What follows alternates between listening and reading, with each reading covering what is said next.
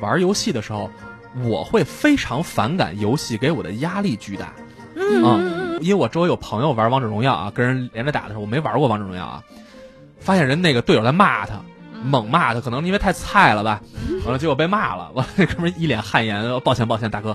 当游戏需要你去承担别人的指责的时候，这对我来说就是一个压力。啊还有一个是什么呢？这种压力来自于就是在你玩的过程当中，你会不会觉得玩游戏就像写作业一样？你每天要上去，我靠，我必须得完成一些事儿，我才能变强。这个事儿，我其实也挺不太喜欢的。我连签到我都不喜欢。那游戏真不太适合你。